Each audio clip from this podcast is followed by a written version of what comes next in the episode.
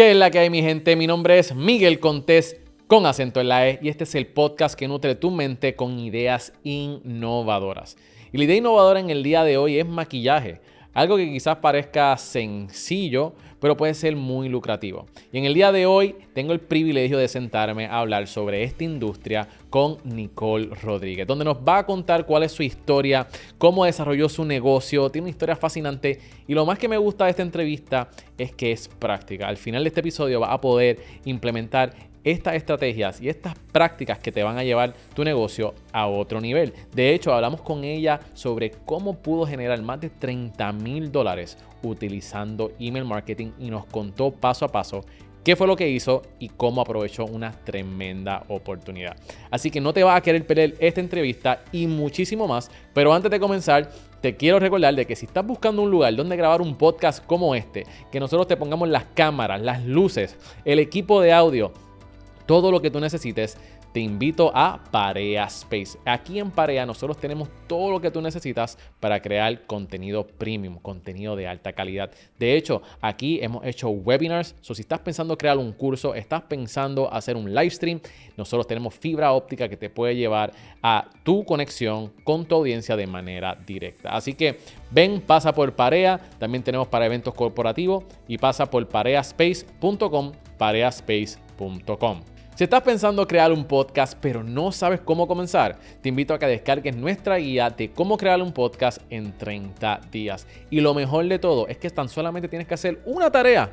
Una tarea al día es lo único que necesitas. En esta guía interactiva te proveo ejercicios, teoría y consejos prácticos. Te voy a decir cuál es el equipo que tú necesitas, cómo publicar tu podcast en las plataformas más importantes como lo que son Apple Podcast y Spotify, donde potencialmente te pueden escuchar millones y millones de personas. Te enseño aquí todo lo que necesitas, así que ve ahora y descarga nuestra guía que está en oferta en guiadepodcast.com guiadepodcast.com. Y ahora sí, vamos a lo que vinimos. Aquí les dejo la entrevista con Nicole Rodríguez. Y con ustedes, Miguel Contés, con acento en la E. Nicole, bienvenida al podcast. ¿Cómo tú estás? Ay, María, qué placer. Gracias por la invitación. Súper feliz de estar aquí. Nicole se nos dio. Se nos dio por Se fin. nos dio. Estoy bien contento que estés aquí. Tenemos mucho que hablar, pero Yes. cuéntame, ¿qué es lo más que te tiene emocionada ahora mismo? Ay, estoy súper contenta, emocionada de estar aquí. Todos los proyectos que, que tengo por ahí corriendo, que de eso vamos a hablar. Yes. Pues mira, Nicole, yo me enteré recientemente de que somos colegas en la industria. Ajá. No tan simplemente por el podcast, Ok. pero al igual que yo, tú estudiaste ingeniería civil. Yes. Oye, hiciste tu tarea. Hice mi tarea, hice mi tarea. So, vamos a hablar sobre tus orígenes, ¿verdad? Queremos ver de dónde, cómo fue que surgió la Nicole Rodríguez que nosotros conocemos hoy día, pero quiero saber cómo fue que tú llegaste al maquillaje, cómo la gente te conoce ahora, eres, un, eres, eres una potencia en la industria de, de- de la belleza. Así que cuéntame un poquito sobre eso de ingeniería civil, porque yo estudié ingeniería civil y después de tres años, aunque me gustaba, y creo que tenemos la misma historia, aunque me gustaba, yo tenía otras pasiones. So, cuéntame un poquito sobre ese proceso. Pues mira, sí, yo empecé a estudiar ingeniería civil. Realmente me gustaba desde la high school porque yo eh, estudié delineante. Así que me encantaba todo eso de hacer planos. Pero realmente en un principio yo quería ser abogada. Mm. Me fascinan las leyes. Soy una abogada frustrada. Ah. Pero, eh, pues vengo de esta típica familia, ¿verdad? Tradicional, en donde te dicen, pues tienes que hacer algo de provecho, pero que tú crecí mejor esto. Y pues eh, escuché mucho de que ser abogada estaba saturado, aunque todo el mundo tiene problemas, ¿verdad? Que Claro. resolver. Así que yo dije, bueno, pues me gusta mucho lo que es crear planos, soy bastante creativa. eh, y me fui por esa línea. Comencé a estudiar ingeniería civil, me gustaba, pero realmente eh, tuve que detener mis estudios porque ahí quedó embarazada de mi primera hija, mi hermosa hija, eh, que ella es mi, mi- mi principal porqué, ella es la que me da un porqué eh, en esa época. Y decidí dejar los estudios porque realmente, aunque mi interés era continuar, eh, hice todos los sacrificios para continuar. Yo viajaba en tren y guagua pública desde Wow. Carolina con el car seat, el coche, a veces las guaguas corre me decían, no te puedes montar porque tienes el coche. Llegaba tarde a la universidad, la bebé tenía como un mes, mes y medio, y pues realmente en mí estaba hacer el sacrificio, pero yo pues estando embarazada me separo del papá de mi hija y pues ya era una mamá soltera a punto de ser mamá porque todavía la bebé no había nacido. Así que no había lugar que me dieran trabajo. Lastimosamente por estar en estado de embarazo, en ese momento no habían leyes que ahora quizás te protegen, ¿verdad? Para que no te discriminen en cuanto a eso. Así que nadie me dio trabajo. Y lo único que yo pude hacer fue vender productos por catálogo. Wow. Sí. Y yo creo que em, ¿verdad? Ya nosotros sabemos cuál es el fin de la historia. Te tenemos aquí. Pero muchas veces vienen las crisis, los problemas, personas que se van de nuestro lado, nos despiden de un trabajo, perdemos un cliente y quizás nos podemos frustrar, oye, somos humanos. Pero yo creo que muchas veces son bendiciones que están disfrazadas, que dependiendo de cómo tú reacciones a eso, es que tú vas a ver fruto.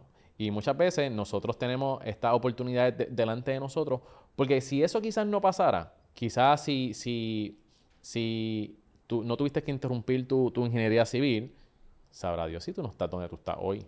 Totalmente. ¿Verdad? Y o sea, a mí me ha pasado que yo he tenido veces que, mira, no se me dio el negocio que yo quería. Sin embargo, pasa una, dos semanas o a veces meses y decía, ah, por esto fue que no se me dio. Mira, realmente todo es un aprendizaje. Quizás en ese momento yo no había desarrollado una mentalidad para poder verlo como una oportunidad, eh, pero yo sí sabía que yo podía lograr grandes cosas y que aunque en ese momento me tocara hacer una pausa, no necesariamente era un detente.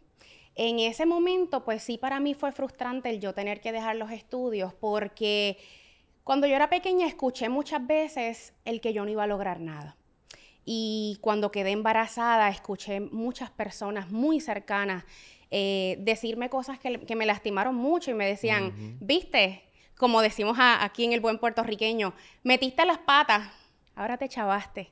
Y yo decía, no, es que mi hija no es un impedimento, mi hija es lo que, lo que realmente me, me mueve. Así que yo voy a luchar por ella y voy a luchar por mí.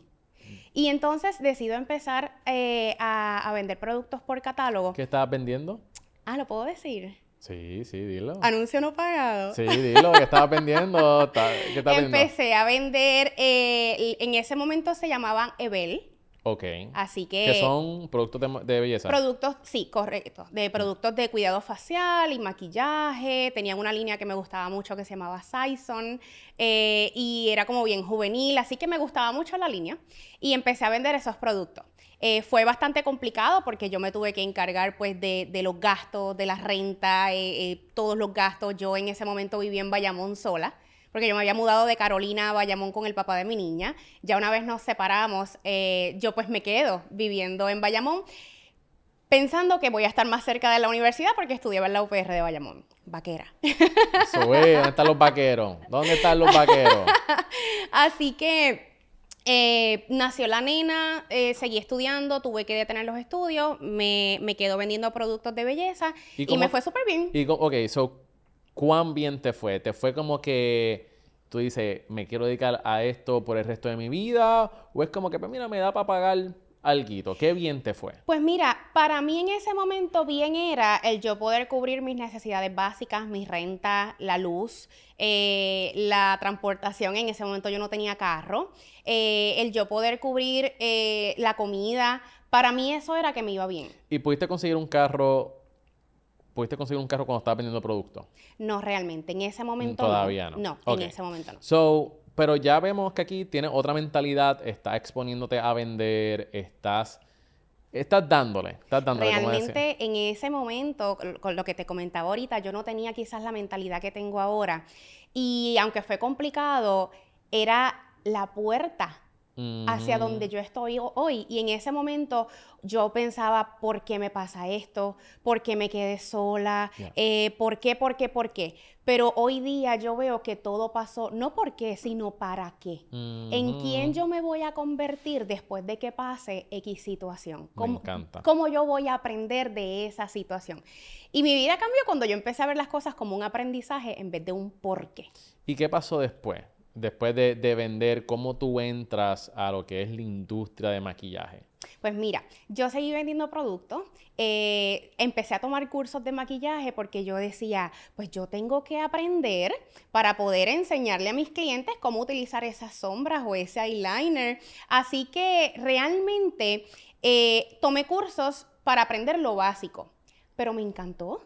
Realmente yo decía, wow, esto me gusta. Despertó esa pasión escondida que yo tenía porque me acordé que cuando venían los talent shows de la escuela, yo era la que cogía los maquillajes de mi mamá, los mm. escondía en el bulto y decía, yo las maquillo. Mami, si estás viendo esto este, y te faltaban maquillaje, ya sé dónde estaban. Pues, perdón. Pero así eh, comencé, empecé a educarme, eh, empecé a tomar talleres, pero la realidad es que en ese momento la necesidad ganó y yo necesitaba algo quizás un poco más estable que vender productos, porque llegó el punto en que las pocas personas alrededor que yo tenía en Bayamón ya me habían comprado todo. Así que realmente no tenía transportación para moverme de un lado a otro, aunque lo hacía, pero era más complicado. Así que yo dije, bueno, tengo que entonces buscar un trabajo eh, un poco más estable para yo poder tener esa estabilidad económica y esa seguridad también de, yo poder proveerle a mi hija pues una renta. Habían veces que se me atrasaba la renta o de momento tenía que hacer malabares con el dinero. hoy pago esto, pues este mes dejo esto y tenía que... Estaba de, día, de día a día, de semana en semana. De día a día, de semana en semana. Entonces, eh, te encuentras, ya le vendiste a todo Bayamón. Vaya, para, para las personas que nos están viendo, Bayamón es un pueblo, una ciudad aquí en Puerto Rico, este, donde hay vaqueros, caballos y todo, lo demás. Pero, este, pero ya le vendiste, todo el mundo conoce a Nicole en Bayamón, entonces... No todo Bayamón, ¿verdad? Pero la parte donde yo vivía. pero entonces, ¿qué, hiciste para moverte de esa área? Pues mira, luego de eso, entonces empiezo a trabajar en lo que es un dealer de autos. Eh, empecé como greeter. Greeter son las personas que saludan. empecé como, como greeter, entonces eh, yo era la que le daba la bienvenida a los clientes, le daba el café. Casualmente, eh, ayer compartí en mis historias algo sobre eso porque yo cuando trabajaba allí, eh, yo decía, wow, esto como que wow, qué nice ver a los clientes llegar, comprar sus autos de lujo, porque era un dealer de lujo. y realmente yo decía, pues yo no nací para, para esta vida, me tocó recibirlos y, darle el café. Eh, pero, dentro, pero dentro de ti tú querías ese estilo de vida, tú querías esos carros. ¿Quién no quiere un Mercedes-Benz? bueno, otro anuncio no pagado. Ah. Em, después hablamos con ellos. Después, hablamos con, con, Garage y La Verde. pero realmente yo decía, wow, em, ¿cómo es posible que pues yo no pueda tener ese privilegio, ¿verdad? Yo en ese momento le llamaba privilegio, pero es trabajo, es esfuerzo, es dedicación, es mm. determinación. Pero en ese momento yo lo llamaba privilegio. Yo decía, bueno, pues yo no nací privilegiada, no nací con un apellido eh, privilegiado, eh, ni tampoco en una familia pudiente, así que pues era algo que yo veía como, pues es un sueño que uno tiene, pero... La vida es así. Sí, la vida es así. Me tocó darles la bienvenida con una gran sonrisa, servirles el café y decirles dónde está el baño si me lo, me lo preguntan. Pero luego de eso empecé a, escalar posiciones. Eh, subí al departamento de, se llama BDC, es lo que yo era operadora telefónica. Yo era la que cuando tú llamabas, yo decía, gracias por llamar a Garage Isla Verde, mi nombre es Nicole y yo te voy a ayudar. Así que realmente fue una experiencia súper chévere, eh, aprendí mucho. Eh, allí, hasta, allí me enamoré, allí después tuve a mi hijo. Realmente eh, fue una experiencia muy chévere, pero yo aún no me creía merecedora de lo que yo veía allí en otros. Mm. Sin embargo, yo sabía que yo podía dar más. Y yo quería ser vendedora. yo veía que los vendedores era un trabajo súper chévere, atendían clientes distintos, eh, los clientes iban bien contentos porque yo los recibía y los despedía. Y de momento yo dije, yo quiero ser vendedora. No se me da la oportunidad allí, ¿verdad? Porque ellos pues quizás en ese momento buscaban vendedores experimentados con experiencia, pero yo decía, es que yo sé que yo puedo hacerlo. Ya yo llevo años aquí y veo cómo es esto y yo sé que yo tengo esa carisma, e, e, esas ganas de, de, ayudar a esas personas a que puedan tener su vehículo. Y realmente no se me dio la oportunidad allí, pero yo decidí ir a otro lugar. ¿Fuiste a otro dealer? Fui a otro dealer. ¿Y, te, y fuiste vendedora? Fui vendedora, varios años. De verdad. Fui vendedora varios años. Eh, allí estuve como vendedora, eh, vendía Dodge, Chrysler y Jeep. Otro anuncio no pagado. Nicole, ¿qué vamos a hacer contigo? ah, Nicole. Vamos a enviarle este podcast a ellos. Yo espero, yo espero que tú me consigas esos auspicios, Nicole. Podemos hablar de eso ahorita. Pero mira, me, me, me gusta lo que me estás diciendo porque vender es una, una destreza que todas las personas deben de tener. Claro. No importa si eres emprendedor, si eres empleado, todo el mundo debe de aprender a vender. ¿Por qué? Porque todo el tiempo estamos vendiendo, aunque no nos demos cuenta. Tú estás entrando en una negociación muchas veces con tus hijos, muchas veces con tu esposo, con tu esposa. Estás haciendo negocio, ¿verdad? Con, con, con, con otras personas que tienes que hacer cerrar una venta tú estás vendiendo. Si tú te quieres enamorar, tú también estás vendiéndote a ti mismo. Claro, cuando tú vas a una entrevista de trabajo, tú estás vendiendo tus capacidades, tus habilidades, el por qué te deben contratar a ti y no a otras personas. O sea, yo digo que todo en la vida, hasta una entrevista de trabajo, es vender. Hay veces que es un producto físico, hay veces que son tus destrezas, pero realmente la venta tiene que ver mucho en la vida diaria. Tú leíste este libro, este libro me encanta para las personas que quieran aprender cómo negociar y cómo vender yo les recomiendo este libro que se llama Never Split the Difference. De Chris Voss. No lo he leído, pero lo voy a comprar. ese libro se trata sobre este, este agente del FBI que era el que negociaba entre los terroristas cuando oh, secuestraban a alguien. Entonces, él desarrolló... Hay que tener destreza. Destreza y valentía y coraje. Y entonces, a través de los años que él estuvo ahí trabajando con estos, eh, ¿verdad? Negociando con los terroristas, él desarrolló una compañía de consultoría de ventas. Oh. Porque todas las cosas, como él negociaba con los terroristas, esas mismas aplicaciones las puede aplicar a tu negocio. Claro, totalmente. Y él te explica cómo hacerlo. Tremendo libro para todas las personas que quieran aprender a negociar. Never Split the Difference by Chris Voss. Excelente, lo voy a comprar.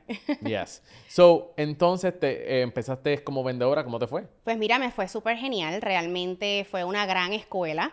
Eh, cuando empecé, eh, tanto así que pues de otros dealers empezaron a ver ese potencial y me alaron de, de un dealer para otro, realmente pues me hicieron una muy buena oferta, la cual consideré.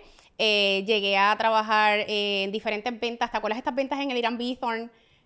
Que hacían unas carpas de ventas de autos, sí, sí, la superventa. En una de esas ventas eh, yo me gané una premiación, eh, que fui la vendedora número uno.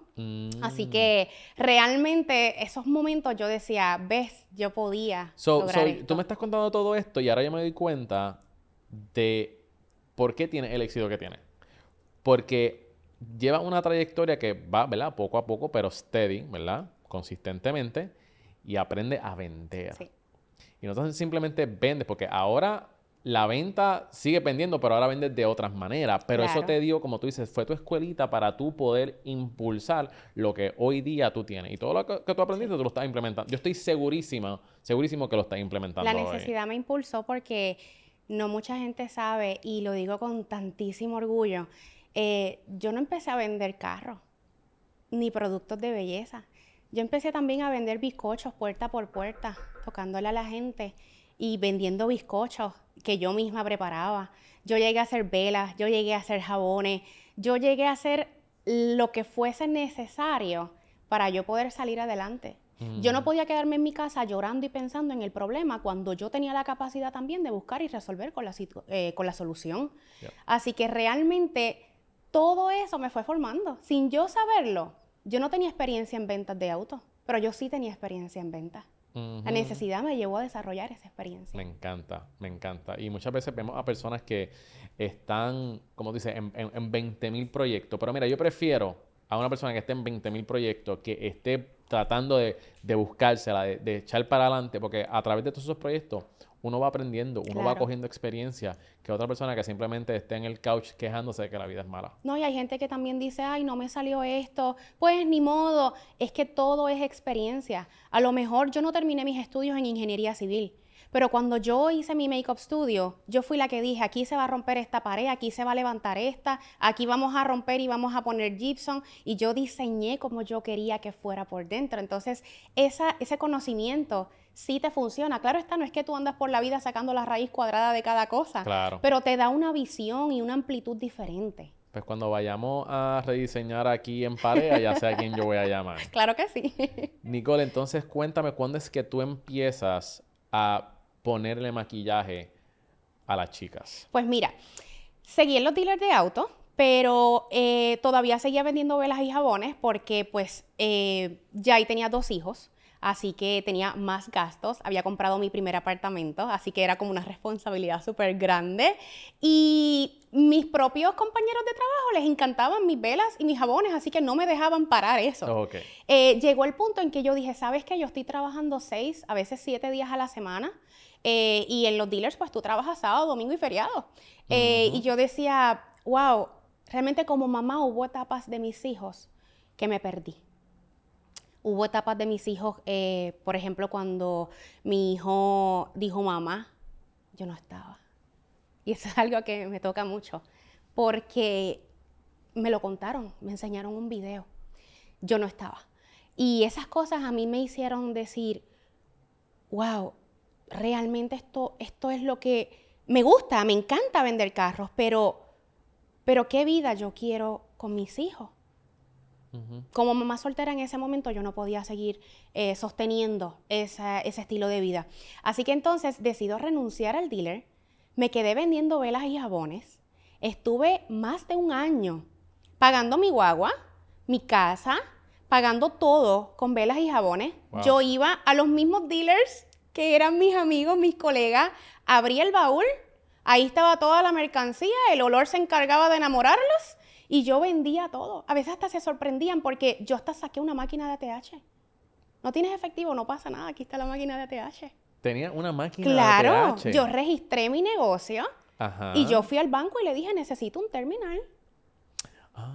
Y yo me llevé la Ah, maquinita ya, ya, de ATH sí, para sí, poder cobrarle a, los- a mis clientes. Ya, ya, wow. Claro, claro, no importa. No, es que pensé que pensé que tenías una máquina de ATH donde tú sacas chavo. Ah, no, Y caramba. yo, DH, dije, DH, ¿cómo tú Yo en metiste eso en la Ram, en guagua? una no, no, Ah, no. no te preocupes, era, pon el pin ahí en la, en la guagua. Era una, un terminal. Ok. Y yo le- les cobraba a mis clientes, o sea, yo decía, si esto es lo que yo voy a hacer, yo lo voy a hacer bien. Yo no minimicé mi negocio.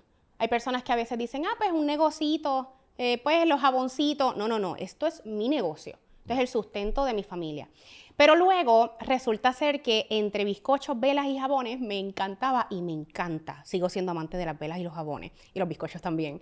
Eh, pues por el día yo vendía, pero por la tarde tenía que producir.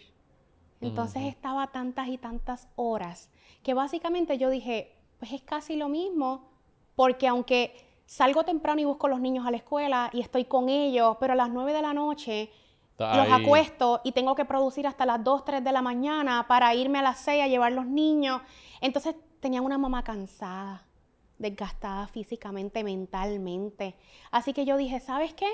Vamos a virar nuevamente, no pasa, aquí no pasa nada. Y entonces ahí me fui a la industria del marketing, ves que todo te va formando, y trabajé para lo que era Groupon, ¿te acuerdas de Groupon? Claro, me acuerdo del Pues grupo. trabajé en Groupon, realmente eso fue un trabajo espectacular. Eh, yo me divertí muchísimo y resultó que luego de varios años trabajando en Groupon, a mí me despiden.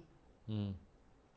Y yo digo que esa fue, ese fue el despido más agridulce que yo tuve. ¿Por qué? Porque yo decía, pero ¿por qué me están despidiendo si yo soy una de las top número uno aquí? ¿Qué pasó? Yo no sabía que la empresa iba a cerrar. Sí, Y en ese momento, lo sabemos. eh, entrevistamos a, a, a- la compañía de Gustazo. Era la Pueda- competencia. Pueden ver, pueden ver la, la entrevista que le hicimos a, a Gustavo Villares en Cereal Empresarial. Gustavo, Gustavo, me acuerdo de Gustavo. Este, así que ahí, ahí está toda la historia. Si quieren saber esa historia, Vaya para atrás. vayan para atrás y busquen esa entrevista con Gustavo Villares de Gustazo. Pues yo no sabía que Gustazos iba a cerrar. Eh, Pero, grupón, grupón. eh, perdóname, perdón, eh, que Groupon iba a cerrar. Y resultó ser que una compañera de trabajo se había ido a otra competencia. En ese momento creo que se llamaba Grupanda. Y yo tenía un merchant, o sea, un cliente que iba a publicar conmigo y de momento dejó de, dijo, no, no voy a publicar, pero era porque iba a publicar con, con esa otra empresa.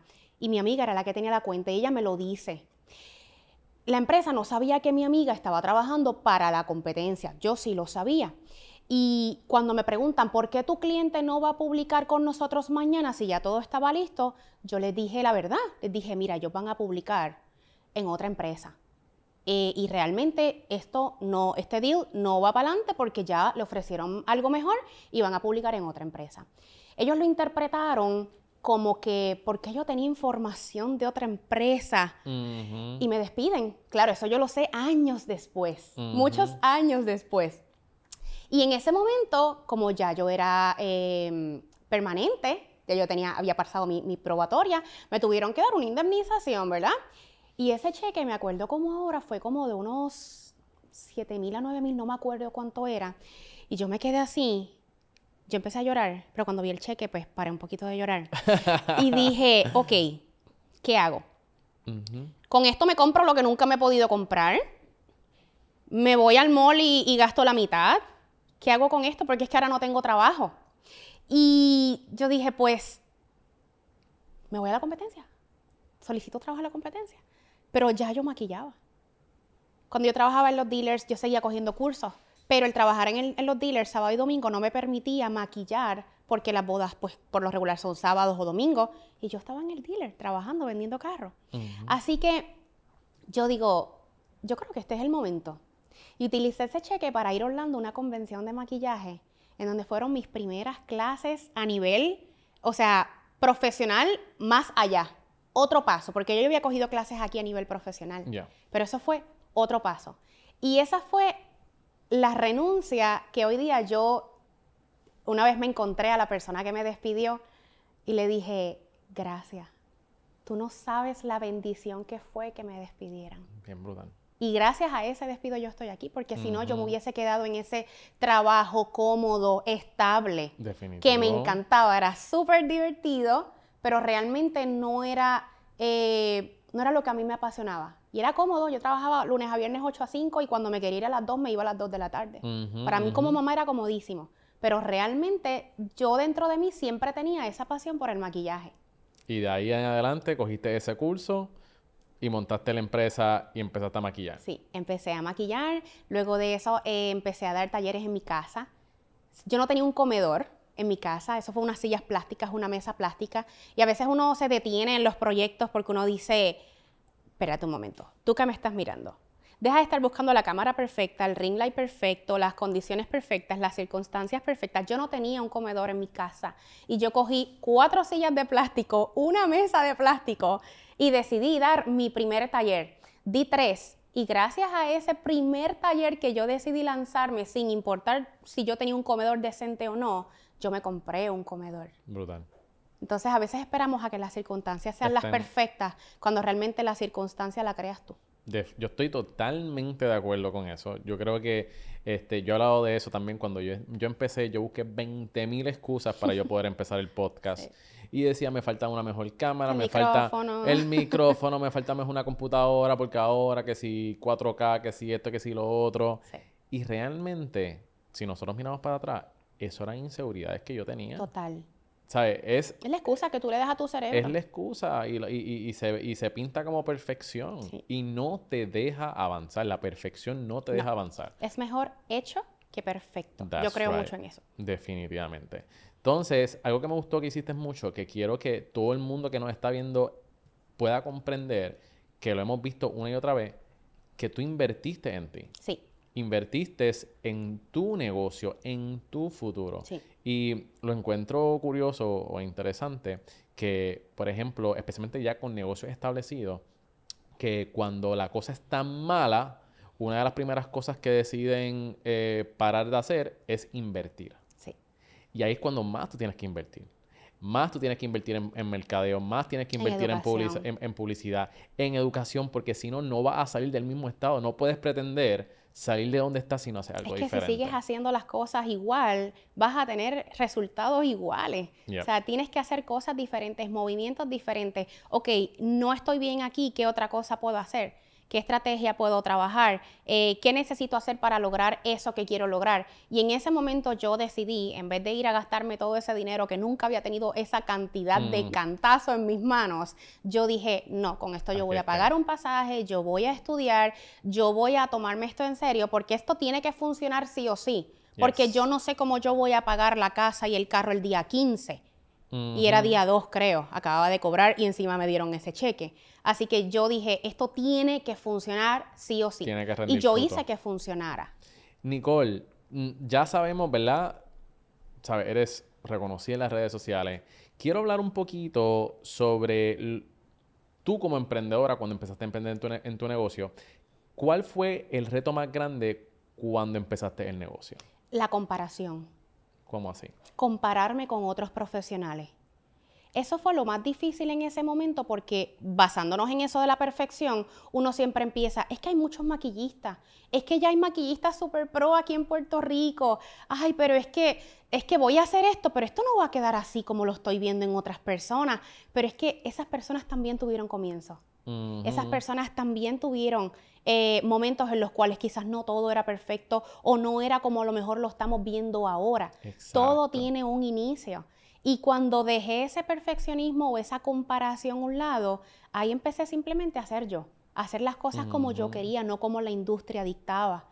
Ahí empecé a dejar de compararme o comparar mi negocio. Quizás a lo mejor yo tenía en ese momento un estudio bien pequeñito y había otra persona con un estudio súper grande. Está bien, no pasa nada. En algún momento esa persona también maquilló en, su- en un cuarto de su casa. Así que en un inicio me detuvo un poco el yo compararme y es algo que yo trabajo hoy día mucho con mis estudiantes de mis cursos profesionales, porque el compararte te quita tu esencia. Es como tú dijiste, que tus padres te dijeron de que, mira, no te metas a, a ser abogada. Sí. ¿Por qué? Porque estás saturado. Sí. Pero podemos decir eso de cualquier industria. De cualquier cosa. Lo que cambia es tu esencia. Lo que cambia es ese pedacito que tú tienes que te hace único, que te hace única. Que cuando la gente te ve, dice, yo quiero con Nicole. Es que yo aprendí a ser yo.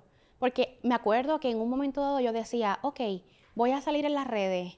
¿Y cómo salgo a las redes? Yo decía, ok, pues voy a salir, hola, saludos, mi nombre es Nicole Roth, soy maquillista. Y yo como que, no, es que esa no soy yo. Pues, pues yo simplemente soy, hola, ¿cómo están? Estoy súper bien. Aquí les voy a enseñar esta técnica de maquillaje que a mí me encanta.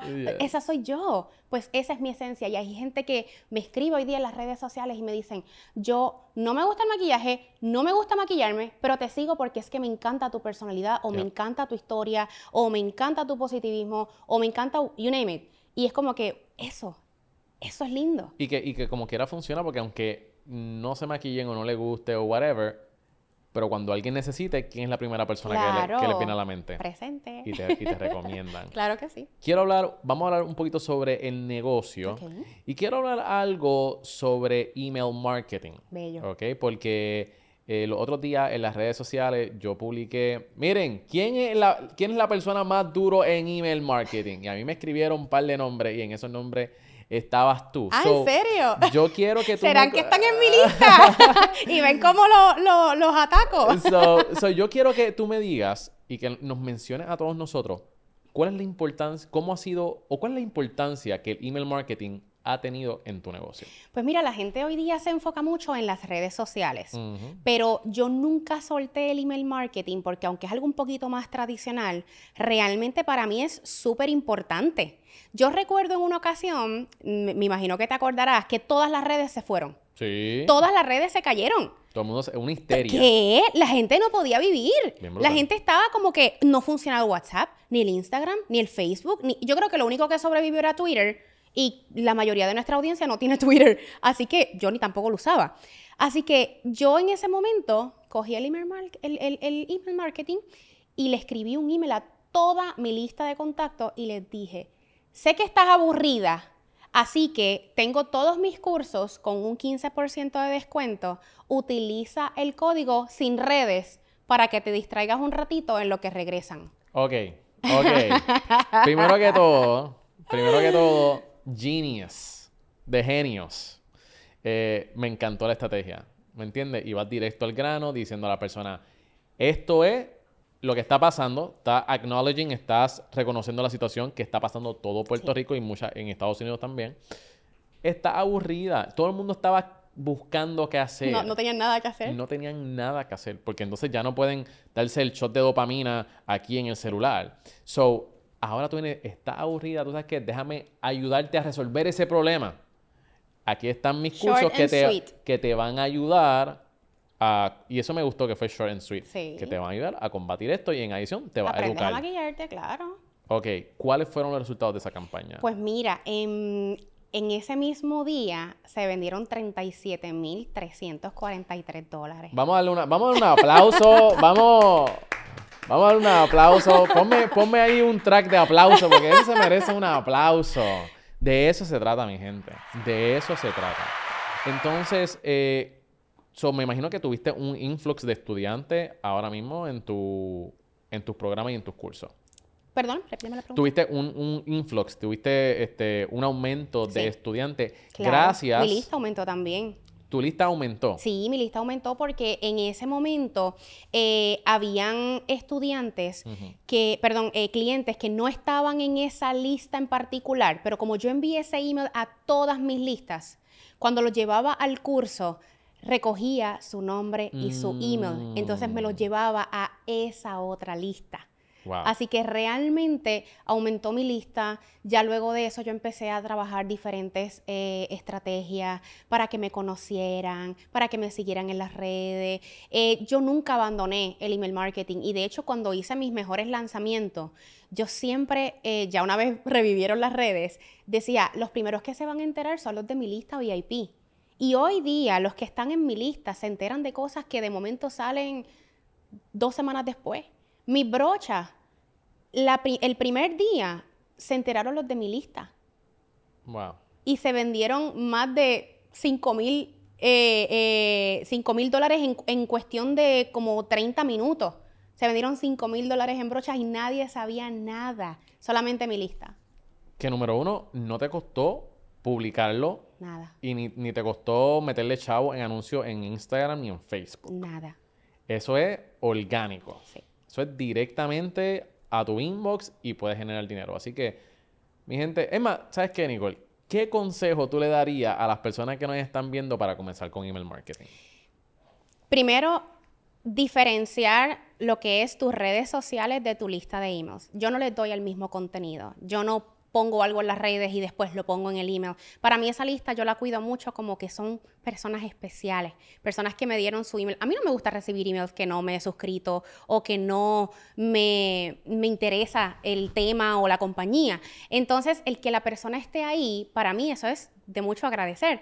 Así que los cuido, los cultivo, les envío tips que muchas veces no pongo en las redes sociales, les envío ofertas con códigos que solamente los de la lista lo tienen, eh, les cuento cosas de mí, de mi emprendimiento, realmente me encargo de hablar con ellos y muchas veces hasta les pongo un call to action para que interactúen conmigo. Cuéntame, ¿te ha pasado esto? Voy a leer tu respuesta y me siento a hablar con ellos por email. Mm. Y eso los hace como bien cercanos a mí y yo me encargo de cultivar esa lista. Cualquier cosa que después yo lance, ellos son los primeros que están ahí. Pero no siempre uso el email marketing cuando voy a vender nada más.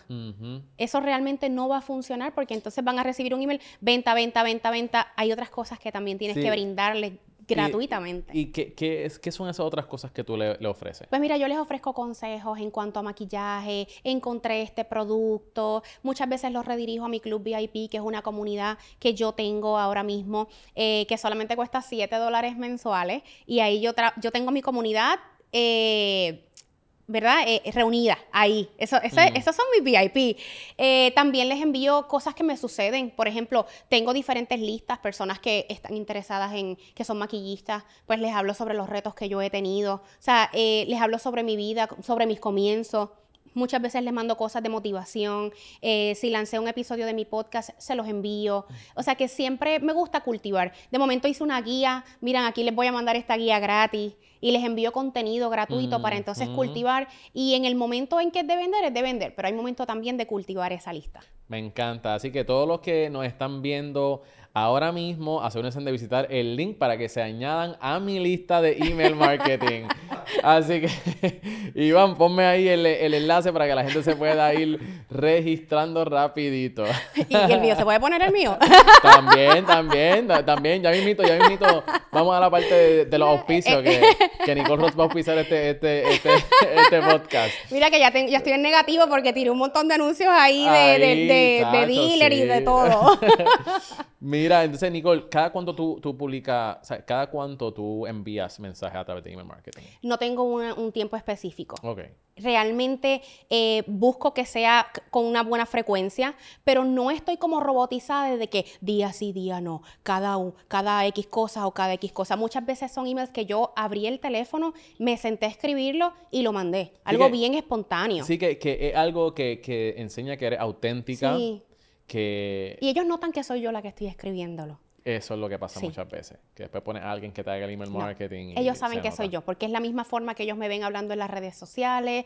Eh, yo a veces abro el teléfono y simplemente me siento a escribir. eh, o hay veces que si, por ejemplo, ya es algo de un lanzamiento, pues entonces escribo el email, lo programo para que en esa fecha pues lo reciban. Pero nunca he delegado esa parte del email marketing porque tiene mi esencia.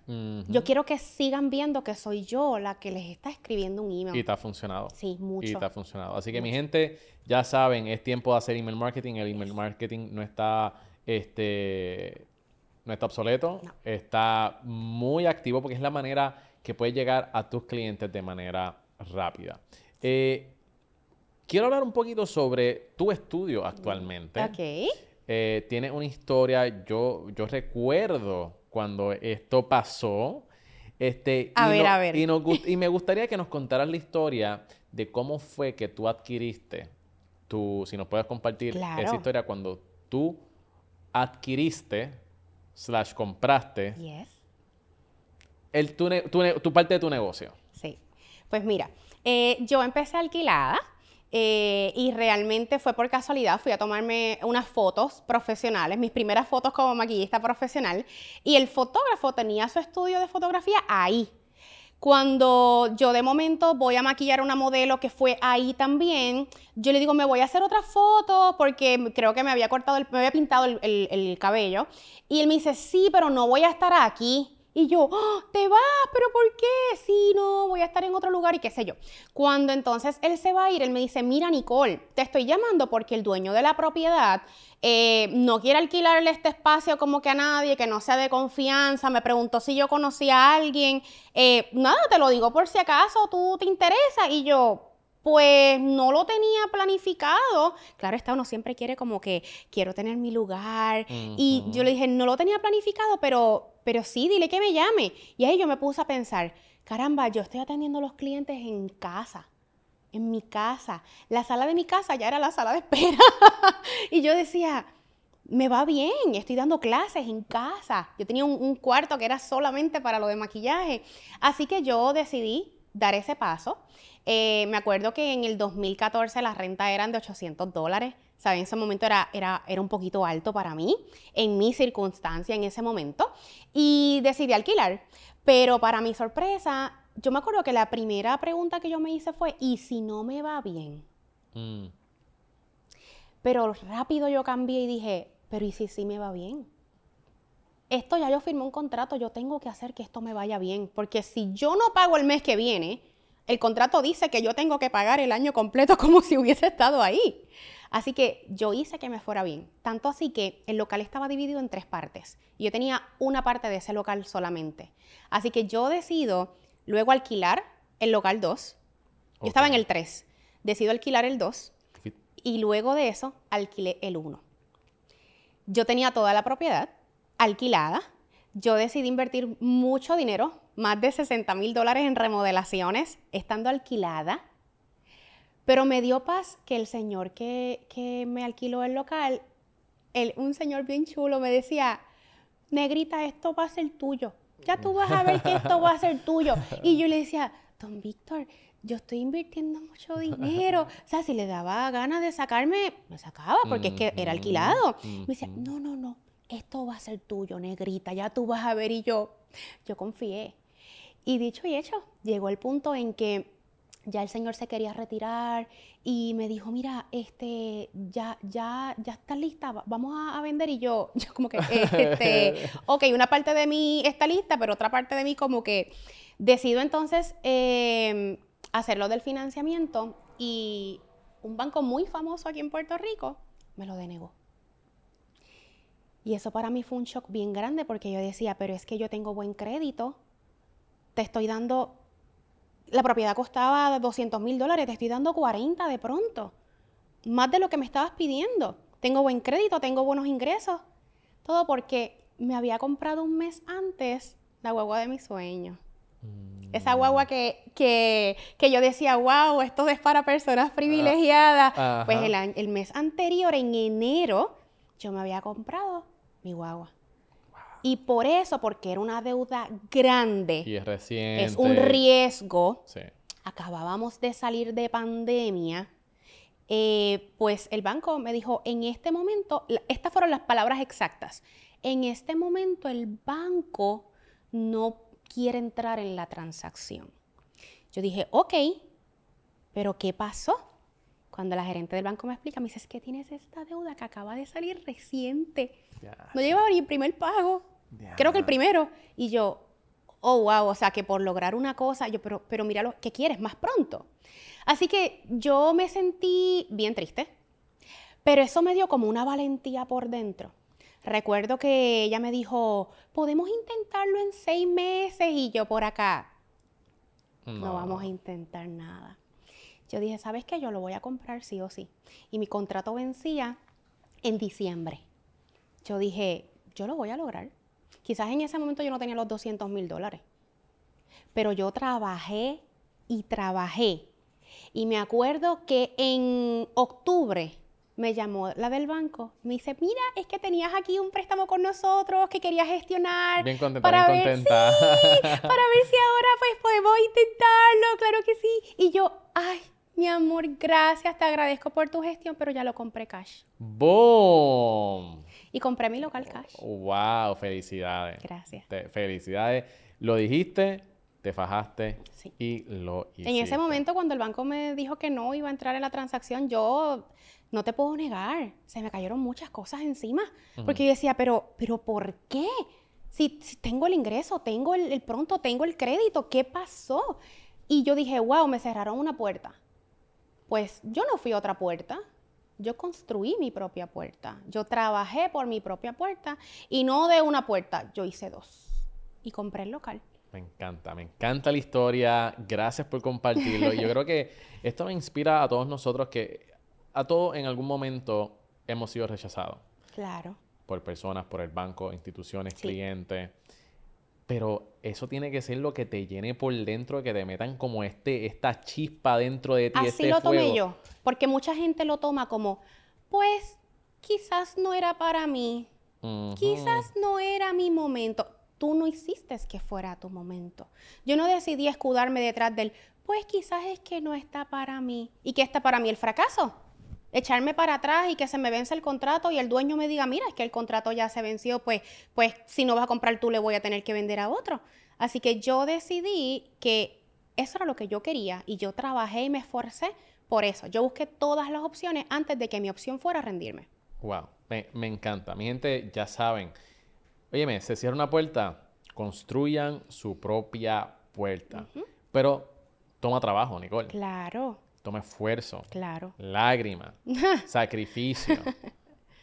¿Sabes? Conlleva mucho. Claro que sí. Pero yo, yo siempre he dicho que eh, el sacrificio puede ser grande, pero más grande es la recompensa. Totalmente. Y realmente la recompensa acompañada del camino. Porque muchas personas están deseando el resultado. Quieren el resultado. Quieren lograr X cosas, pero no están dispuestos al proceso. Y para mí, esta, esta es mi opinión y siempre lo he dicho, más te enseña el proceso que el mismo resultado. Definitivo. Porque realmente yo pude haber comprado el local, pude haber ido a otro banco. Pero el proceso inclusive me llevó a estructurarme de una forma y, y el proceso me enseñó tanto que yo me sentía después imparable. Yo decía, si yo logré esto en X cantidad de tiempo, ¿qué otras cosas no puedo lograr? Definitivo, definitivo. Vamos a hablar un poquito sobre mentalidad de dinero. Nicole, en cuestión del dinero, ¿cómo, cómo tú visualizas el dinero? ¿Tienes algunos consejos de manejo de dinero que tú hayas aprendido en- también en ese tramo? Eh, o, o cuál es tu relación con el dinero? Pues mira, eh, vengo de una familia en donde vivíamos en extrema pobreza, así que no había esa mentalidad del dinero de manera positiva. Crecí con esta mentalidad de que el dinero no era malo, y que el dinero era malo, perdón, pero realmente el dinero no es malo. Malo es lo que tú vas a hacer con el dinero. Eh, así que realmente mi, ese siempre fue mi, mi- mi gran reto, cómo manejar el dinero correctamente. Yo era una persona que hacía mucho dinero y gastaba mucho más. Entonces, eh, aprendí mucho en el camino. Aprendí mucho en este camino empresarial a manejar el dinero correctamente, a, a tomar decisiones sabias, decisiones que realmente yo pensaba, ok, esto lo necesito, es necesario, porque la Nicole de antes cogía y, y lo que cobraba se lo iba a gastar en el mall, pues quizás por, esa, por esas carencias que tuve cuando pequeña, pues ahora lo puedo tener, pues ¿por qué no? Y no tuve un buen manejo del dinero. O sea, realmente en mis inicios de mi negocio, yo el manejo del dinero era fatal. Y hoy día he trabajado mucho con esa mentalidad, con lo que es ahorrar, con lo que es invertir. Me he caído. O sea, yo he podido tener ese gran logro de ahorrar 200 mil dólares, pero he tenido la cuenta en negativo también. Ujú. Y, y esto lo digo porque es que es real, es la realidad. O sea, tú puedes ver una super mega empresa y de momento se fue a quiebra, pero no es que es el final. Ok, vamos a levantarnos de A otra forma, vamos a reestructurarnos. Y todos esos procesos a mí me enseñaron.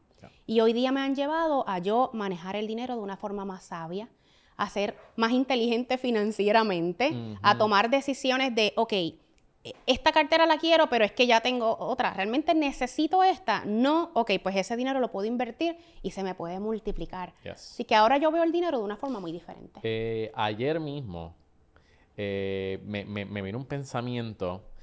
Yo compré como que esta telita para limpiar la, la computadora. Ok. Y yo pensaba que de eso- microfibra. Ajá, algo, Ajá. algo así. Pero necesitaba uno porque en verdad la- las pantallas aquí y, a- y- y- y mi laptop estaban graves y ne- necesito resolver ya, no puedo pedirlo a través de Amazon. So, yo pienso que esto me va a costar como unos, qué sé yo qué, 5 pesos. Ok. Creo yo.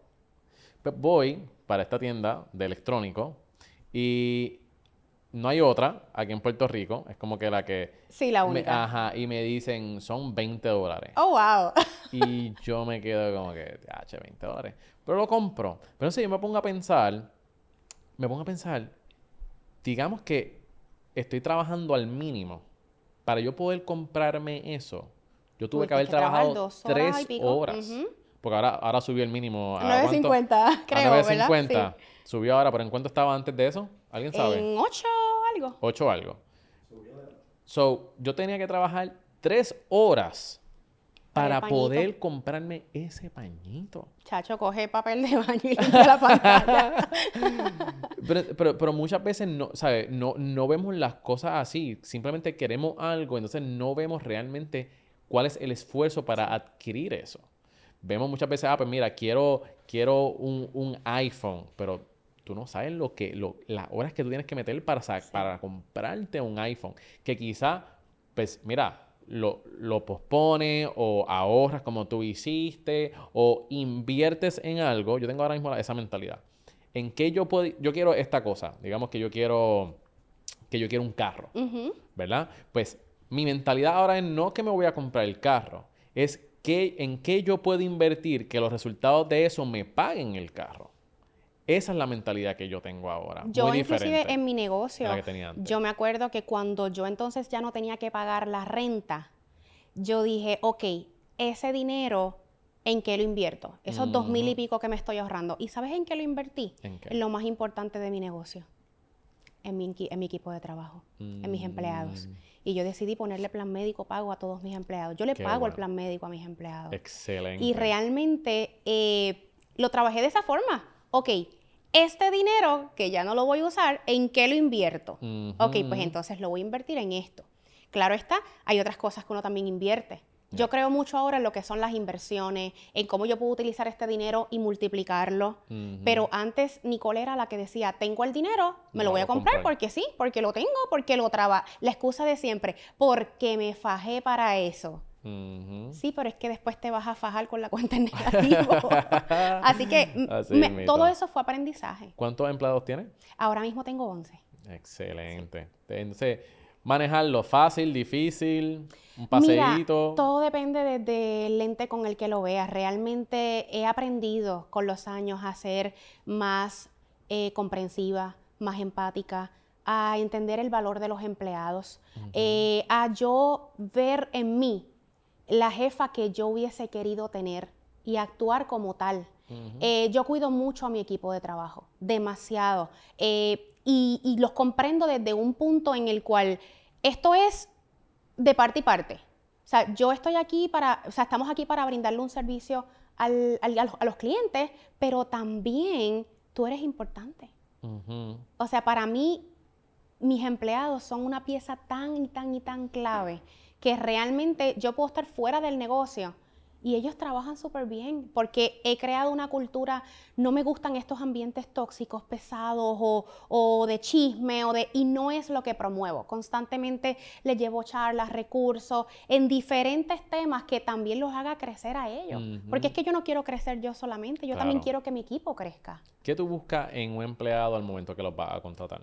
en el momento en que yo los voy a contratar, yo siempre me fijo en, primero me gusta conectar con la persona. O sea, e- esa, siempre las entrevistas, aunque tengo un departamento de recursos humanos y, te- y la gerente hacía la- las entrevistas, siempre me gusta estar yo presente. Me gusta, me gusta verte, me gusta hablar contigo, conocerte. Pero más que todo, yo no me dejo llevar por lo tradicional de que, pues, soy responsable, soy puntual. Realmente para mí lo más importante es por qué tú quieres trabajar aquí, cuál es tu por qué. ¿Cuál es esa razón por la cual tú puedes estar aquí? ¿Cómo nosotros te podemos aportar a ti, pero cómo también tú puedes aportarnos a nosotros? ¿Cómo te visualizas dentro de nuestra empresa? Para mí eso es mucho más importante porque yo te puedo ir moldeando si tú tienes la disposición de aprender.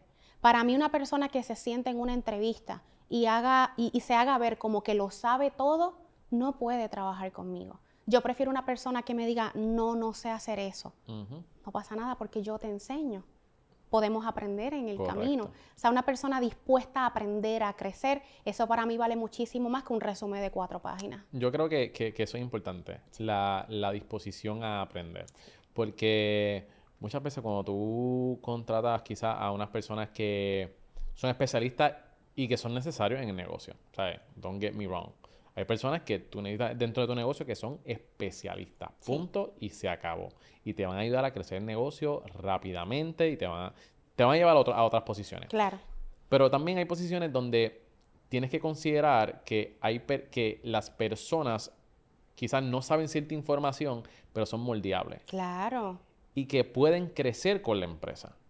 Y que esas personas que crecen con la empresa son las personas, como tú dices, que aunque tú no estés ahí, van a tratar ese negocio como si Sí. fuera de ellos. Y ellos van a querer aprender. Y no tienes que decirle, no tienes que decirle, ¿sabes? No sale de ti, tú como jefa, me imagino que esto pasa, no sale de ti como jefa, mira, aprende cómo hacer esto. Antes de que tú se lo digas, ellos dicen, mira, no salió esto, pero busqué aquí en Google, busqué esto acá, chiji, chija, y mira, ya lo tenemos funcionando. Sí. Y ese sentido de satisfacción de que hay gente que vea tu misma visión y que esté trabajando contigo y que, ah, eso, eso se siente brutal. Es que también he fomentado eso. Por ejemplo, digamos que en mi estudio tenemos servicios de depilación láser y de faciales. Ok. Hubo una clienta que no llegó. Yo ese tiempo le digo a la esteticista o la técnica de láser, ok, pues entonces eh, estudiate esto. Pues mira, tengo este curso aquí. Yo básicamente, digamos que yo les estoy pagando por estudiar. ¿Ves? Entonces ellos aprenden. Para mi sorpresa, hace poco llegué al estudio y hubo un cliente que no llegó a su cita, ¿verdad? Pues movió su cita de, de fecha Y yo le pregunto a una de mi equipo de trabajo y le digo, ¿qué hace? Y ella me dice, aquí estoy viendo un video sobre ventas. Ujú. ¡Wow! Genial. Y yo, para atrás, ok, me retiro lentamente. y yo como que, genial, eso está genial, porque los he llevado a eso, Yeah. a hablarles y a enseñarles la importancia de educarse. Y hay veces que los patronos tienen miedo a eso porque dicen, no, es que se me va. No pienses en que se te va. Si se te va, pues fue una bendición el que estuviese Tú fuiste contigo. la bendición. Y tú fuiste una bendición para Yeah. ellos. Piensa en, en el momento mientras está contigo. Edúcalo, llévalo, guíalos. ¿Y lo que te dio? Claro, es que esto es un win-win. Claro. El empleado cobra, pero te está dando algo que tú necesitas en tu negocio. Entonces tú tienes que cultivar eso. Que se te va en tres meses, está bien, pero ¿y esos tres meses que trabajo contigo? Dio su máximo. Nicole, vamos entonces a entrar ahora a la sección de la O, donde tienes que pensar rápido y escoger entre esto y lo otro. Son dos rounds. ¿Estás lista? Estoy listísima. Más importante en una pareja, inteligente o gracioso. Inteligente. Dinero o tiempo libre. Tiempo libre. Pizza o pasta. Ay, pizza. Hamburgers o tacos. Tacos. Honestidad o los sentimientos de la otra persona. Honestidad siempre. The Rock o Kevin Hart. The Rock. El papel de toilet, ¿cómo tú lo instalas? ¿Por encima o por detrás? No me preguntes eso, que mi esposo está viendo esto. Ah, pues con, con más razón. Bueno, eh, yo lo pongo por debajo, pero en ningún lado dice que eso tiene que ir por encima. Pues mira, déjame decirte. No me digas que lo dice, que mi que esposo va a la ver esto. patente del, toilet- del papel de toilet dice que es por al frente. Ok, eh, podemos cortar la grabación. Ok, pues por al frente. Mira, ponme, ponme, ponme, ponme la gráfica ahí. No de- me hagas de- esto, la Miguel. Creo que va a tener una conversación bien interesante cuando llegue a tu Como quiera lo voy a seguir poniendo. ok. Ay, bueno, ese fue el primer round. Ok, muy bien, ok. muy bien, muy bien. Vamos para el segundo round. ¿Estás ok, vale, estoy listísima. Siempre llegar 10 minutos tarde o 45 minutos temprano. Prefiero 45 minutos temprano. Que todas las camisas sean dos sizes más grandes o un size más pequeña. Uno más pequeño para motivarme a bajar. Vivir sin internet o sin, sin calentador de agua ni electricidad. me baño con agua fría y prendo una vela, pero el internet me va a ayudar a generar lo que la luz y el calentador no. Muy bien. Transportarte permanentemente 500 años al pasado o 500 años al futuro. Uf, qué difícil. Yo diría que al futuro. Ok. Nunca poder utilizar un touchscreen o nunca poder utilizar un mouse ni teclado. Wow. un mouse y teclado, prefiero usar un touchscreen. ¿Prefieres un sí. touchscreen? Ok. Y por último, ¿prefieres envejecer del cuello hacia arriba o del cuello hacia abajo? Eh, prefiero envejecer del cuello hacia abajo.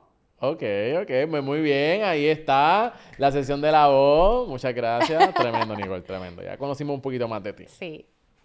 Vamos a hablar un poquito, Nicole, sobre perspectivas de vida. Ok. ¿Cuál es la perspectiva que tú entiendes que es vital para prosperar? Mira, de verdad que para mí es el servir. Muchas veces yo hacía las cosas antes, ¿verdad? Basado en, en mis necesidades en ese momento, porque me generaba más ingreso. Mm.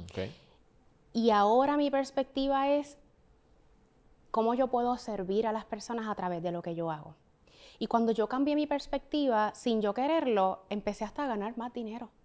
Porque empecé a hacer las cosas por cómo yo puedo ayudar. Cómo yo puedo ayudar a una mujer que tiene una baja autoestima a que se sienta mejor. Cómo yo puedo ayudar a X persona a que pueda desarrollar mejor su negocio con lo que ya yo he vivido o lo que, he- o lo que ha pasado en mi vida. Eh, realmente, para mí, la mentalidad siempre va a ser ese propósito, ese por qué. Me encanta. Y yo creo que cuando uno sirve, este, lo que tú siembras tu cosecha. Sí. ¿Sabes? No, no, eh, eso es, llámalo que tú quieras, ley de atracción, llámalo como sea. Tú haces bien, tú vas a recibir bien. Quizás no directamente uno a uno, quizás tú inviertes en una persona, ya sea tu tiempo, dinero, recursos, recomendaciones, y quizás esa persona, hay veces que quizás ni te puede dar, ni, te- ni te da las gracias. Ujú. Y es triste, pero es que no sé, tu resultado y lo que viene a ti no depende de lo que la otra persona haga. No. Tú eres responsable Claro. de cómo tú reaccionas a las cosas y de lo que te va a pasar. Así que eh, yo acostumbro de vez en cuando. eh, me pasó esto, este, y, y aquí entramos en lo que es la mentalidad de abundancia. Eh, me pasó recientemente que perdí tres clientes Ok. en la agencia. Y fue, fue fuerte. Claro. Fue, fue un shock bien fuerte. O sea, de cantazo el mismo día no se conocen. Fue algo que yo dije, a mí me, me están atacando, yo no, yo no sé qué pasó. Y estaba medio bastripeado y estaba guiando y yo estoy pensando como que, ¿qué pasó? Y, y los clientes me decían, mira Miguel, este, uno me dijo, los servicios, todo, todo está bien, nos has dado mejores resultados que la última agencia, pero vamos a movernos a otra, a, a otra dirección, queremos un equipo más, más interno acá con nosotros, y yo, wow, ok. Y estaba echando gasolina, y yo dije, yo tengo que salir de, de esta mentalidad. O sea, tengo que salir de, de- de- esta baja, tengo que hacer algo. So, yo cogí y le llené el tanque a un caballero. La persona, dije, la persona que se, que se me vaya a echar gasolina al lado, a esa persona le voy a llenar el tanque. Wow. Y entonces, y yo acostumbro a hacer eso de vez en cuando, cuando... Pero yo, yo soy fiel creyente de eso, de que si a ti te hace falta algo, eso es lo que tú tienes que dar. Claro. Porque eso no es más importante de lo que tú estás diciendo, de el poder dar. Así que le llené el, el tanque a este caballero que estaba, se quedó sorprendido, como que, ¿por qué tú estás haciendo esto? Este, y te sorprendería. Hay veces que yo le, le he dicho eso a las personas y las personas um, se quedan como que, ¿por qué lo estás haciendo? Y yo, bueno, señora, ¿quiere que le llene el tanque, sí o no? ¿Quiere que la, ¿quiere que la bendiga, Si sí no, o mira, a las no? dos en vez de las seis. Cámbialo a la bomba dos. Y me dice, no, no, no, no, dale, dale. Y yo, veo, ok. Es que la gente no está acostumbrada a ver buenos Right. actos. porque porque siempre ponemos como estándar los Ujú. actos malos? Ya. Cuando hay muchas cosas buenas que a veces no vemos porque nos enfocamos en otras. Definitivo. Pe- hice eso. Y esa misma semana pude cerrar un negocio que fue exactamente con un negocio recuperé todo lo que había perdido. Tú sabes qué? Yo he trabajado tanto con, con mi mentalidad, con el cómo veo las cosas, con ya no preguntar por qué, porque a veces uno se enfocaba como que, pero ¿por qué a mí? Si el vecino necesita pruebas también. o sea, ya no pregunto por qué, ya es para qué. Y yo he trabajado tanto con eso que si a mí me hubiese pasado eso, yo quizás hubiese dicho, ¿sabes qué? Algo bien grande está por llegar que se está haciendo el espacio para yo poder trabajar con eso. Y realmente me encanta la forma en la que lo ves porque va bien alineado a como yo lo veo, a esa forma de, de- de- del servicio. Por ejemplo, yo, yo hago muchas cosas que a veces las publico, a veces no las publico, eh, pero son cosas que salen de mí. De hecho, mi podcast salió de eso. Porque mi podcast es algo que me consume tiempo yo hacerlo. Eh, yo no gano nada de dinero por hacer el podcast, pero mi podcast, que se llama Maquillate por Dentro, eh, realmente tiene un porqué. Ya yo te enseño a maquillarte, te enseño técnicas, pero y a veces de qué nos vale estar bien por fuera si por dentro no estamos bien, si no hemos cultivado nuestro interior, si no hemos trabajado con cosas que hay dentro de nosotros mismos que no nos permiten ser para los demás lo que necesitamos recibir, porque yo soy fiel creyente de que debemos convertirnos nosotros en el cambio que queremos ver en los demás. Y es algo con lo que he trabajado mucho, hasta inclusive en mí misma, porque realmente uno a veces espera mucho de los demás. Y a veces hasta trata a los demás mejor de lo que trata a uno mismo. Eso te- Y por eso mi podcast nació, Maquillate por dentro, porque es algo que yo no recibo nada, pero la satisfacción de yo poder ayudar a alguien por medio de algo que yo dije, algo basado en mis vivencias, algo basado en lo que he aprendido, realmente eso para mí vale mucho más. Definitivo. Y, y- y de eso se trata. Y cuando te llegan estos mensajes diciéndote, mira, escuché tu podcast y gracias a tu podcast pude hacer X, Y y Z. Ese sentido de satisfacción, mi gente. Ustedes no saben cómo se sienten, a menos que tengan un Sí. podcast y que estén haciendo Me ha esto. pasado. Así que este, de- definitivamente estás haciendo una labor increíble. Gracias. Nicole, cuéntame. Vamos a montarnos la máquina del tiempo Ok. y vamos a darle para atrás.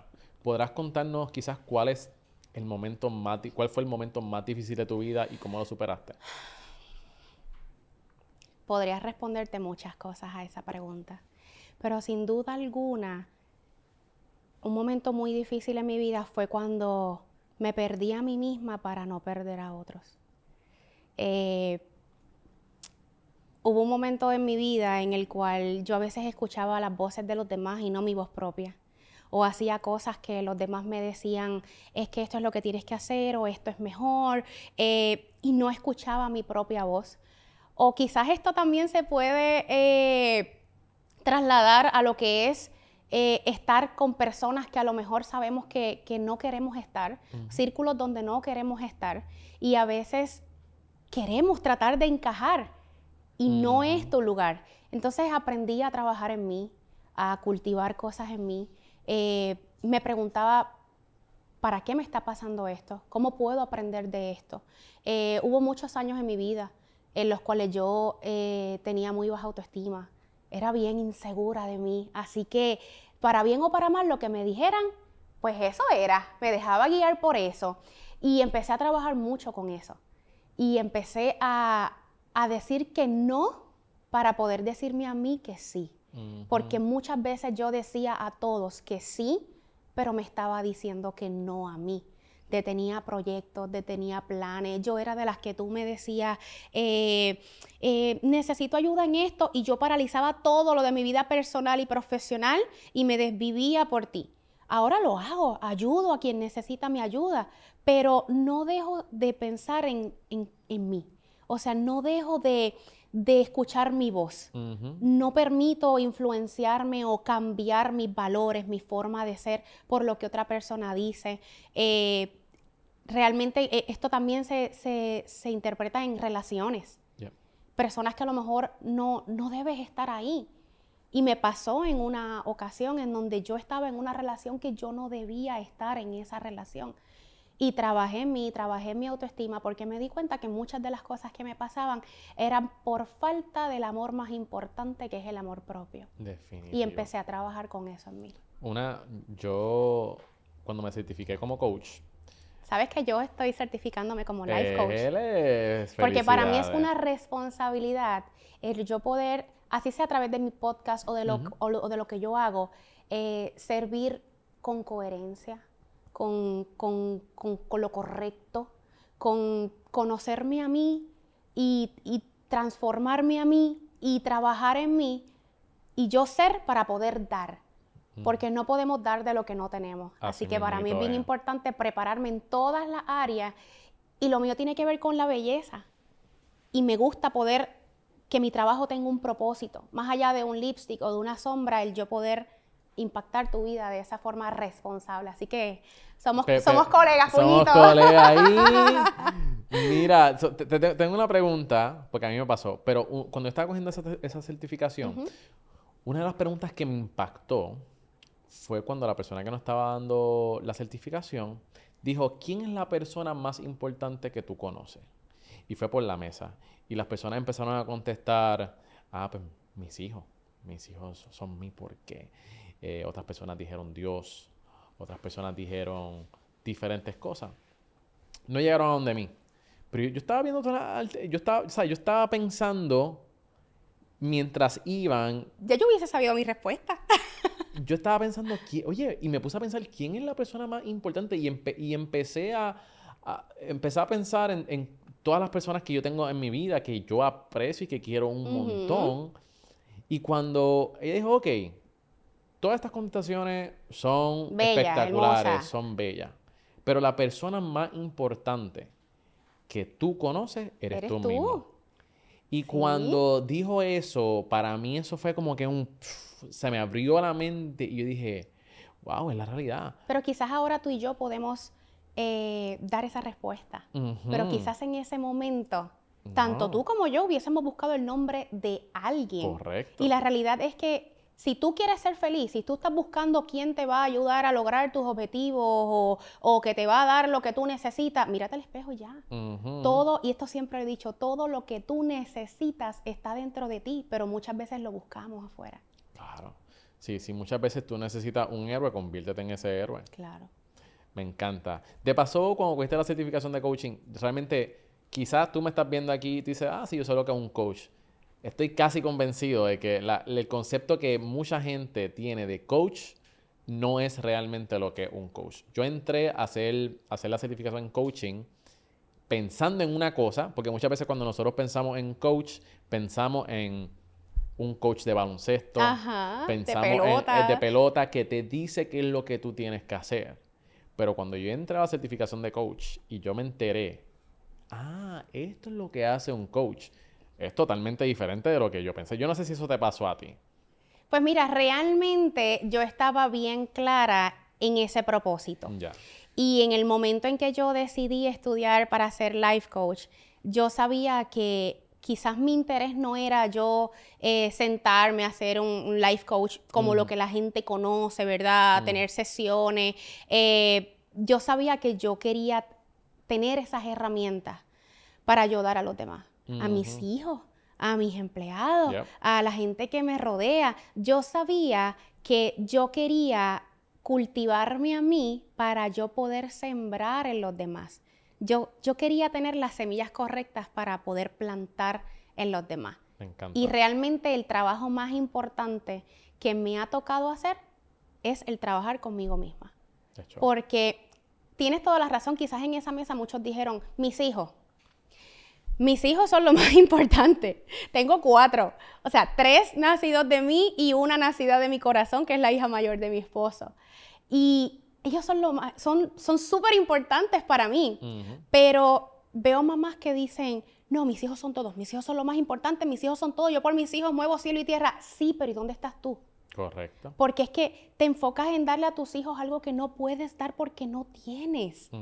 Entonces, ¿qué le estás dando? Una mamá cansada, desgastada. ¿Cuándo fue la última vez que te cogiste un espacio para ti? ¿Cuándo fue la, le voy a hablar a las mamás, ¿cuándo fue la última vez que tú te tomaste un espacio, que te tomaste un café sola, que fuiste a almorzar sola, o que fuiste con una amiga, o que te tomaste un día de spa, o que te tomaste simplemente un rato en tu casa, 30 minutos de leerte un libro sola, de estar tiempo contigo? Eso es súper importante, porque si no cultivamos nuestro interior, ¿qué vamos a dar a los demás? Una mamá cansada, agotada, drenada, eh, porque realmente no tenemos ese espacio. Y para mí eso es bien importante. Sí, los hijos son súper importantes, pero yo también soy súper importante. Correcto.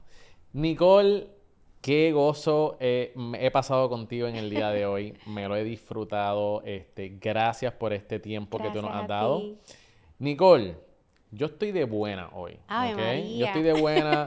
Ya esto está pago, así que mira, tira tu pauta ahí. ¿Dónde la gente te puede conseguir y con- contactarse contigo? Bueno, pues mira, pues para conseguirme en las redes sociales es Nicole Rods, guion bajo Makeup Artist. También pueden seguirme en Instagram y en todas las redes como Maquillate por Dentro, que ese es mi podcast. También está en Apple Podcast, está en Spotify.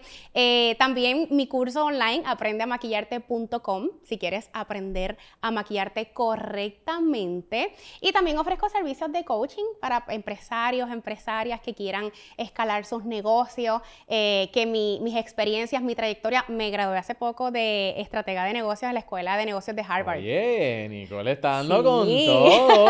De show, de Así show. Que yo, claro que sí, yo estoy siempre en constante crecimiento para yo poder brindarle eso también a, a mis clientes. Trabajo mano a mano con varios clientes ayudándoles a crecer y, y a eh, hacer estrategias para crecer sus negocios. Así que me pueden contactar ahí en mis redes sociales que yo con todo gusto los ayudo en todo lo que necesiten de mí. Nicole, muchísimas gracias, una vez más. ti. Gracias a todos los que nos están viendo. Recuerden de que si quieren y necesitan un lugar donde grabar contenido, anuncios para las redes sociales, necesitan crear un podcast, audiolibro, eventos, asegúrense de pasar por que es donde estamos grabando ahora mismo. Y también les recuerdo de que si quieren crear un podcast de buena calidad, visiten el enlace que está en la descripción y ahora mismo en pantalla y puedan, van, les voy a dar la estrategia y lo que necesitan para crear ese podcast. Así que eso es todo por hoy. Mi nombre es Miguel Contés con acento en la E y nos vemos en la próxima.